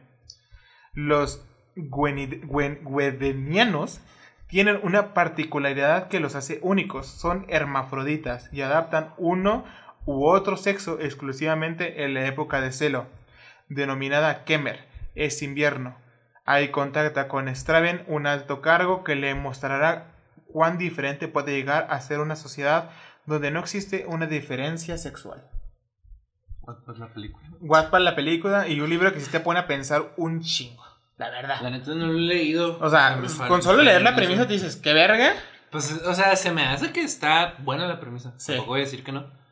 Pero como que al mismo tiempo digo, aquí esto es puro sexo. Mm, puede ser. pero ya he leído marcas de Science, entonces pues... Sí. Entonces como que pues es puro sexo, pero ahora con... Ahora Con, con, ma- con ciencia ficción. con ciencia ficción. Ahora, pero ahora para ñoños, entonces este... Ahora para ñoños. No sé, no he leído el libro, no he tenido el gusto, supongo, o la desgracia, no sé. Este, pero sí. Es un libro que te pone a pensar sin pedos. Te pone a Sí, pensar sobre qué verga estoy leyendo. Pero te, te- te gusta, te gusta el libro. Si, le, si piensas leerlo chido, si te gusta. Eh, libro número 19, Ubik de Philip K. Dick. eh, ya terminando con los años 60. Y una novela genial del gran Philip. Ubik trata de manera magistral el multiverso. realidades múltiples, una dentro de otras, que tratan además el tema de la vida después de la muerte y en un orden más importante de las cosas que es la realidad. La Tierra es ahora un mundo capitalista y global en el que hay que pagar por cada cosa que se hace. Por ejemplo, por abrir las puertas de la casa. Y obviamente mm, son las megacorporaciones quienes gobiernan el mundo. En este entorno se descubre cómo congelar a los muertos y acceder a su conciencia, es decir, una semivida en la que podemos seguir hablando durante un tiempo no infinito y hasta aquí podemos leer. Eh, Glenn Runsiter está muerto o lo están todos los demás. Lo que es seguro es que alguien ha muerto en una explosión organizada por los competidores de Runsiter. De hecho, sus empleados asisten a, un funeral, pero durante el duelo comienzan a recibir mensajes desconcertantes, incluso morbosos de su jefe, y el mundo a su alrededor comienza a desmoronarse de un modo que sugiere que a ellos tampoco les queda mucho tiempo. Esta mordaz comedia metafísica de muerte y salvación, que podía llevar a un cómodo, a un cómodo envase, es un tour de fuerza eh, de amenaza paranoica y comedia absurda en el cual los muertos ofrecen consejos comerciales, compran su siguiente reencarnación y corren el riesgo continuo de volver a morir. Un libro de realidades dentro de la mente, eh, reencarnaciones y la Matrix en tu, en tu cerebro. Con la mano de que si todo lo fuera dirigido eh, una corporación de McDonald's. Es un libro muy raro, pero muy bueno. Lo he leído tampoco. No, no, no sé qué opina. es, es, un libro de esos de que, o sea, no sé si has visto las, una serie que salió en Netflix que era Love, Deaths and Robots. Sí la vi, pero... Eh. Hay una donde como que se hacen inmortales porque empiezan a, a como a, a, volver a renacer, una mamada así. y viven... ¿Primera temporada? Creo que es... No me acuerdo si es primera o segunda. Entonces que si no es primera, si, más o menos es segunda ya no la vi. Más o menos eso el libro, así que es un buen libro que, puedo, que pueden leer. Eh, el libro número 20 que les traigo es Cita con Rama de, con rama de Arthur. De Arthur C. Clarke. Eh, entramos fuerte en la década de los 70, de los 70, 70 con un libro que lo ganó todo, El rigor científico de Arthur, con En cita con rama de asombro y la consiguió a la novela en el sobrenombre de Mejor libro de ciencia ficción dura. En esta novela de ciencia ficción la humanidad detecta un asteroide muy particular no se mueve como un asteroide. No tiene forma de asteroide. Y tiene toda la pinta de ser artificial, hecho por ¿quién? Así que los humanos, con su habitual curiosidad, envían una nave a contactar con Rama. ¿Qué pasa después de que es algo que tendrás que descubrir tú mismo ya en el libro? Ya que después del impacto de un enorme asteroide que destruye Padua y Verona, se crea en la, en la un sofisticado sistema de detectar la trayectoria de cualquier objeto que se detecte desde la Tierra. De esta forma se detecta Rama, el asteroide, un extraño asteroide que gira a una velocidad increíble y que según todos los cálculos no volverá a pasar jamás por el sistema solar. Pero lo más inquietante se produce cuando aparecen indicios de que Rama puede ser un asteroide artificial con las implicaciones que ello, conlleva. Clark es, la, eh, Clark es el novelista de ciencia ficción más sólido en activo, uno de los más conocidos y galardonados tanto en el campo literario como en el científico. Su obra, Cita con Rama, es una de las obras más premiadas de todos los tiempos. Y sin duda una de las mejores novelas escritas por el autor, todo un clásico para los aficionados de la ciencia ficción. Es que te plantea, güey, imagina que tú estás un día, sales de tu casa y ves una piedra enorme eh, ahí en el cielo. ¿Cómo llegó ahí? No, tú no te vas a preguntar nada porque te conozco. Te vas a decir, ah, vas a ir. Pero ya valió mal. Sí, tú vas a decir, ya valió verga. Y, te vas a volver a meter a tu, a, tu, casa, ¿sabes? Te vas a acostar en la cama y te vas a sacar así. esperando. Pensando nada más en la vida. Pero obviamente los científicos van a decir, ¿qué pedo? ¿Quién hizo ese desvergue? Eso es lo que trata el libro. ¿Quién, quién, mama, ¿Quién vergas hizo esa cosa? ¿Y por qué está ahí? ¿Y por qué viene hacia nosotros? Es trata el libro. Entonces está, chido. Pero es que me imagino, te imagino tienes esa situación de que sales, ves la piedra y dices. Extroyer, no, es Extroyer. es Extroyer. 20 años. y te vas. Sí, ahí. Ahí. ¿Pero a dónde se iba a caer? Te tapas las güey. Me pongo abajo de la cama Jugando Tetris. hasta morir. Gran plan de vida. Claro. Ese es mi plan de estos 3, 7 años que nos quedan. Redondeémoslo, digamos que nos quedan 10. La guerra interminable de Joe Haldeman, eh, veterano de la guerra de Vietnam, intentó plasmar parte de su experiencia allí en la guerra interminable. Solo que Haldeman lo hizo en una clave de ciencia ficción. O sea, el güey era veterano y dijo, todo lo que tengo lo voy a escribir en un libro con un poco de ciencia ficción porque me mama. Y el libro habla de la guerra interplanetaria en la que los soldados sufren de lleno las consecuencias relativistas de viajar por el espacio a velocidades cercanas a la velocidad de la luz. O dicho de otra forma, ven como el tiempo pasa mucho más deprisa en la Tierra y ven pasar décadas y siglos mientras por a ellos solo pasan unas semanas. Un libro maravilloso que a pesar de su fecha de publicación, que fue 1974, ha envejecido muy bien. Es La Guerra Interminable fue una de las primeras novelas de Joy, una fascinante clásico de ciencia ficción. O sea, si han visto Interestelar y ven este, este pedo de que el tiempo es relativo y tú al avanzar a una velocidad increíble en otro lugar ya pasaron muchos años, el libro lo narra muy bien y con acción. Con acción de guerra.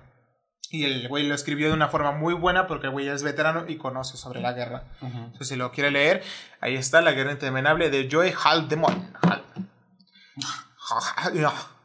Los desposeídos de Ursula K. Y ya en los años 70, Ursula K. Le Guin sí ganó todos los grandes premios. El Hugo, el Locus, el Nebula de ciencia ficción con los desposeídos, una utopía que sirve como ejemplo de lo que es la ciencia ficción social y política. En ella, Úrsula plantea un modelo de sociedad anarquista en lo que se enfrenta de manera abierta con los sistemas sociales dominantes en aquella época, capitalismo y comunismo. Narrado en dos líneas temporales, Úrsula de una profundidad increíble a estos mundos en sus aspectos políticos, sociales y psicológicos, un choque entre, dos sociedades que no deja indiferente a nadie que la lea. Eh, los desposidos es de Che, un físico brillante, originario de Antare, un planeta aislado y anarquista, decide comprender un insólito viaje al planeta madre, Urras, en el que eh, impera un extraño sistema llamado propietariado. Otra vez mundos distópicos, pero ya de una mano más ya, ya estamos en otra e- e- época. Ya no son los 30 como el mundo feliz, ya aquí ya son los 70 y hay cosas espaciales. Hay carros que vuelan. Hay carros que vuelan. Que todo el mundo se volvía loco en esto en los 70 con lo- con Todavía todos, queremos carros que vuelan. Sí. Pero no se puede. Un carro que vuela. Pero no se puede. No se puede. Chingada madre. De que era el, el de los supersónicos. Eh, Pórtico de Friedrich Paul, otro gran escritor que ganó todo lo habido y por haber en, con su Oye, novela es de cierto, ¿dónde están los supersónicos? No, no los pusiste. es cierto. Fue Frederick Paul. Su primer libro en la saga de los Eche Pórtico fue un éxito que aún no golpea con fuerza. La humanidad ha encontrado una estación espacial alienígena de naves capaces de viajar a lugares increíbles. Eso sí, el viaje está predeterminado y el piloto no sabe a dónde va a ir. Algunos regresan locos y muchos directamente no regresan. El, prota- el protagonista nos cuenta en forma de recuerdos en sus sesiones con una IA psicoanalista cómo fue su experiencia siendo piloto. Es un clásico eh, indiscutible de la ciencia ficción y la única novela que ha obtenido los máximos galardonados del género, el Hugo, el Nebula, el John W. Campbell y el Opus. Primera entrega de la saga de los Eche y originalmente publicada en el 77. Eh, Pórtico fue eh, siempre para su autor, Frederick Paul, la mejor que jamás ha escrito y el libro que la convirtió en, uno, en un ícono de la, de la ficción especulativa del siglo XX. Con él nos adentramos en la historia de cómo misteriosa base espacial, que es el legado de una civilización extraterrestre, se abre a todas las maravillas del universo y a todos sus horrores. El güey está orgulloso de su libro, porque sí es un buen libro. Sí, sí, se merecía ganar. No lo he leído, lamentablemente. Guía del autopista, autoestopista galáctico de Douglas Adams. No todos los libros de ciencia ficción son serios.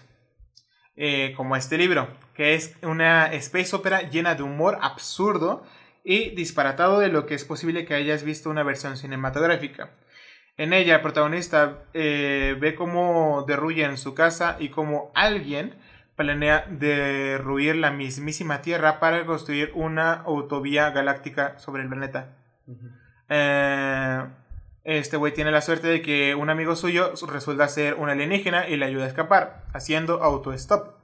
A partir de ahí las cosas no hacen sino mejorar. Es un jueves perfecto para demoler una casa propiedad de Arthur y desintegrar el planeta Tierra. Eh, funcionarios del Estado, gente eh, imperturbables, ideas fijas, se han empleado el ayuntamiento o tripulantes de una flota constructora eh, procedente de un planeta de años luz abren una vía de, circunvalación local y un gran autopista hiperpacial en el momento idóneo para tomarse una copa y hacerse autostop galáctico. En peligro inminente de extinción, recurrimos a la guía de autoestopista galáctico para besteller, bestelar eh, universal, Douglas Adams creó un universo de palabras e imágenes en expansión con el humor y la energía de la improbabilidad como motor y combustible narrativos. Es un libro que básicamente te dice, ok, está el planeta, pero queremos quitarlo porque vamos a poner una calle. Qué bonito. ¿Qué vas a hacer? Nada, pues. Nada, pues, barre. Pues ya ni modo. Ya ni modo. ¿Quién soy yo para decir que no? ¿Quién soy yo para, para negarme? No, no tengo dinero. no, puedo ni, no puedo ir a comprarme una pizza. ah, qué ganas. Eh, ¿Eh? No, no mucho. Ahí vemos después. Las puertas de Anubis eh, de Tim Powers. Ya entrando ya a la década de los 80, eh, Tim Powers escribió una de las mejores historias steampunk de viajes en el tiempo. Eh, las puertas de Anubis, una historia que mezcla el imperio británico, a los dioses egipcios y los viajes en el tiempo. Toda una construcción increíble que mezcla ficción con acontecimientos reales, ciencia con magia y todo decorado con un entorno victoriano increíble. Ya saben cómo es el steampunk, a mí me mama. La novela de viajes en el tiempo más elegante que haya escrito es un viaje al pasado para resolver un enigma y crear algunos nuevos. Brendan Doyle, un profesor de literatura especializado en romanticismo inglés, es eh, invitado a dar una conferencia en, en Coleridge, y viajará a Londres de 1810 para encontrarse con él. Pero su viaje se complica de forma inesperada y acaba varado en el pasado, prisionero de una compleja red de intrigas que transforman su vida en una pesadilla. Las Puertas de Anubi verdaderamente es una obra de culto de la fantasía, es una de las historias de viajes en el tiempo más elegantes jamás eh, contadas, así como una prodigiosa novela de aventura repleta de acción imágenes inolvidables y continuos detalles de eh, finísimo sentido del humor. Yo soy un gran amante de lo que viene siendo el tiempo, los viajes en el tiempo, la mitología, así que este libro la verdad es que para mí es uno de los que más deberían recomiendo. Así que es, buenísimo, es buenísimo en, como tal. Son las puertas de nubes de, de Team Powers. Ya, ya viendo los últimos cuatro libros, porque traje unos 30 libritos para recomendar nada más. Lo romante de William Gibson. Eh, es el padre del género cyberpunk, este güey. No porque él mismo inventase los recursos del género, sino porque los recogió, los unió todos bajo un mismo nombre y fue neuromante. Anticipó la llegada del ciberespacio, aunque el término lo acuñe años antes en un relato utilizó implantes para conectarse, la visión fatalista de una ciudad hipertecnológica, contaminada y decadente, los hackers, las drogas, todo lo que tiene Cyberpunk básicamente, y una distopía oscura y la, la, distopía oscura con las IAS. Es un futuro invadido por microprocesadores. Microplásticos. Ándale, en que la información es la materia prima. los microplásticos son otra cosa. A la verga. Que dicen que están en la comida y que todo lo que tú comes hay microplásticos. Entonces hicieron un meme como de, ah, no, estoy comiendo microplásticos y los se atasca de comida. Algo así. Eh, vaqueros como Harry Doret, Caes se ganan la vida eh, hurtando información, traspasando defensas electrónicas, bloquea bloques tangibles y luminosos, luminosos como rascacielos geométricos. En este espeluznante y sombrío futuro, la mayor parte del este de Norteamérica es una única y gigantesca ciudad, casi toda Europa, un verdadero atómico y Japón una jungla de neón, corrupta y brillante donde una persona es la suma de sus vicios. Y llegamos a un libro, güey, el número 27, que es el juego de Ender de Orson Scott Card. Un clásico. Juego de Ender. Eh, parece mentira que es una de las space opera más famosas de la literatura de ciencia ficción. Se escribía tan tarde. porque es muy buena. Y ya que llevamos ya 26 libros eh, y un siglo de historia, y eh, hasta ahora, en 1985, cuando se publica el primer tomo del juego de Ender, que se hizo con el público adolescente, con el público ajeno a la ciencia ficción y se convirtió en un éxito de masas, la verdad. Su historia, conocida por casi todos, narra la lucha de Ender Wigan, un recluta de la escuela de batalla o lugar donde aprenderá cómo andar tropas y luchar contra los insectores insectores, eh, una especie de alienígenas que amenazan a la vida humana. Podría decirse que es una versión de ciencia ficción del futuro de, del famoso Harry Potter. Básicamente. El que no lo conoce, pues es el juego de Ender. La, película, el libro es buenísimo. Eh, la novela es, de las más famosas de la ciencia moderna. También es un clásico ya. Eh, la Tierra se ve amenazada por una raza de extraterrestres, los insectores, que se comunican telepáticamente y consideran no tener nada en común con los humanos a quienes pretenden destruir. Para vencerlos es necesaria una nueva clase de genio militar y por ello se ha permitido el nacimiento de Ender, lo que constituye una cierta forma, una anomalía, pues el tercer hijo de una pareja en un mundo que lo limitado es estrictamente a dos el número de descendientes, el niño de Ender debe aprender todo lo relativo a la guerra en los videojuegos y en los peligros de ensayos de batallas espaciales que realizan con sus compañeros. Clasicazo. Clasicazo del libro, la verdad. Me encanta el libro, está muy, muy bueno. Muy, muy bueno, me gustó mucho. He visto la película, de hecho, pero el libro me gustó mucho. Es muy. La película es, buena, pero el libro, obviamente, es superior a nivel. a nivel espacial. El cuento de la criada de Margaret Atwood ya es una distopía, no pasó desapercibida en el 85 cuando se publicó, pero se hizo realmente famosa cuando HBO decidió hacerle una serie basándose en el libro. Es una novela que critica la sociedad y el trato que se le da a la mujer en ella, una distopía con la que esa crítica se lleva hasta el extremo y se construye una sociedad repulsiva que sirve de crisol para tocar la fibra sensible del lector el libro de cabecera de una nueva generación.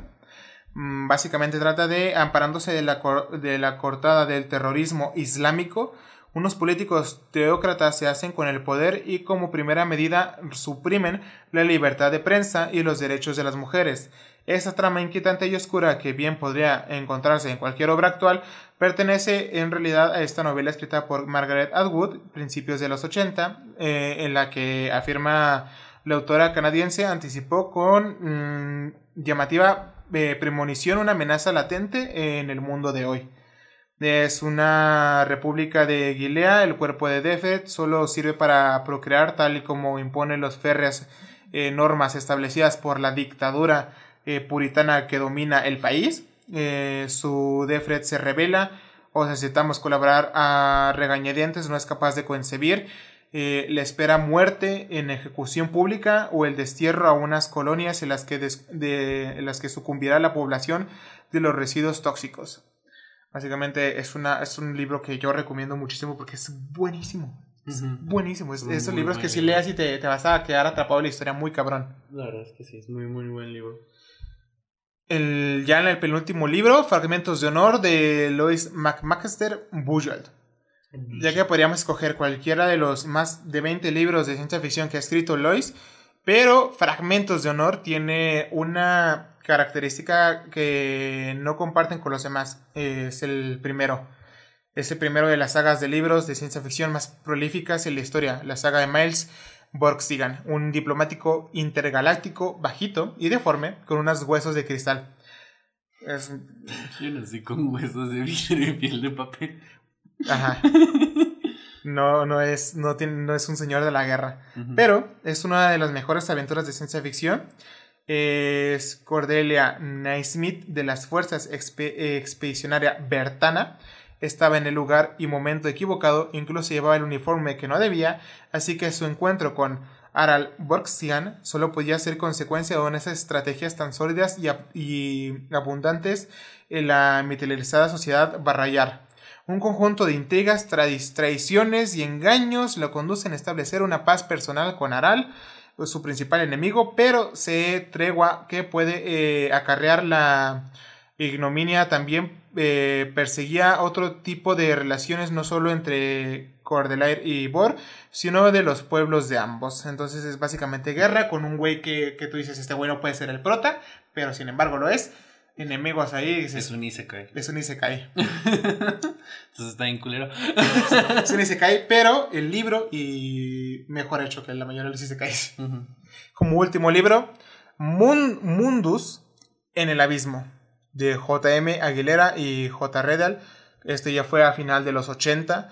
Eh, llega una de las mejores novelas de ciencia ficción dura escrita en español. Juan Miguel Aguilera y Javier, Javier Redal construyen un universo increíblemente detallado y coherente en un núcleo de nuestra galaxia, ah, o de una galaxia. Un imperio en decadencia, una religión asfixiante y una república incipiante, tres elementos que añaden complejidad sociopolítica a la trama y complican más la historia, intriga, lucha, descubrimientos y muchísima ciencia. Como decimos, ciencia ficción dura, de verdad, que se puede disfrutar enormemente. Eh, es el cúmulo globular de, de Akasa Puspa, es un futuro lejano, mundos remotos en el abismo del espacio intergaláctico, ya sabe lo de siempre, y un pequeño universo de 10, 10, millones de soles tan cercanos entre sí que los viajes estelares son posibles incluso con la tecnología más elemental, sacudido por continuas olas de civilizaciones y barbarie en cuyas planetas se enlazan las babeles colosales torres orbitales que dan acceso al espacio el último imperio que domina a, Casa Puspa se encuentra en decadencia y Khan, eh, Carole, el general bárbaro, lucha por mantener la civilización en sus confines. Para ello deberá aliarse con Yagat Guru, supremo líder religioso de Akasa Puspa, pues aspira a la supremacía de la hermandad sobre los restos de imperio. Ajeno a los intrigas para, para las ciegas, Jonas eh, Chandragupta, un científico que investiga el origen de la humanidad en Akasa Puspa, pero a sus pesar ha sido reclutado para una misión en una remota zona del cúmulo y allí hallará la espectacular respuesta a este enigma.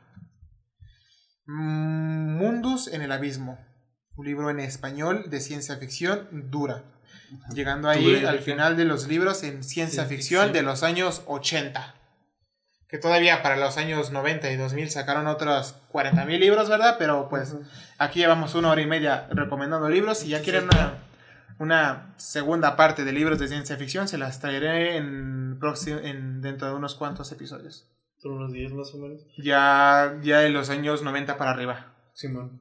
Este. Lean, conclusión. Lean. Es la misma que la del terror, ¿no? Pues el terror, eh, lean y disfruten de los buenos libros. Los que, buenos libros, ajá. Que leer es importante para su. Pues nada, pues leer es Nomás chido. leer está cagado. Hay historias que no se adaptan bien de, de, libro a película. O sea, yo dije una vez que adaptar libros pues será relativamente fácil. Pero, o sea, pues no hay nada como leer el libro. Aquí recomendamos muchos libros que son muy el mero hecho de que sean de ciencia ficción es muy divertido ver lo que se imaginaban. Lo que se imaginaban. Cómo iba a ser el futuro. Cómo el iba a ser futuro. El, cómo iba a ser el mundo del mañana.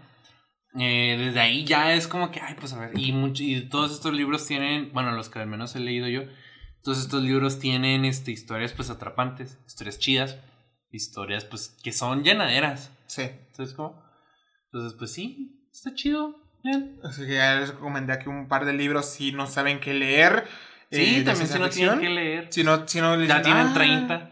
No, no encuentro qué leer, no me llama nada la atención. Aquí les, les platicamos y si, 30 libros. y si quieren recomendaciones de otra cosa, ya sean películas, series, cómics, mangas, animes o música, Todos los capítulos hacemos eso. en todos los capítulos recomendamos algo diferente. Algo. Ajá. Entonces, pues ahí está. Síganos en todos pinches lados. Síganos como los amigos tontos, Tontos podcast, Podcast, y O los amigos tontos nomás. En Nos guacharemos la próxima semana Con un tema chido, con otra secuela. con otra secuela bastante vez. divertida. Que va a estar bien buena, la neta. Así que Entonces, y le recordamos Y que le recordamos que las mujeres del siglo XX sufrían antes de la ingeniería genética. Adiós. adiós.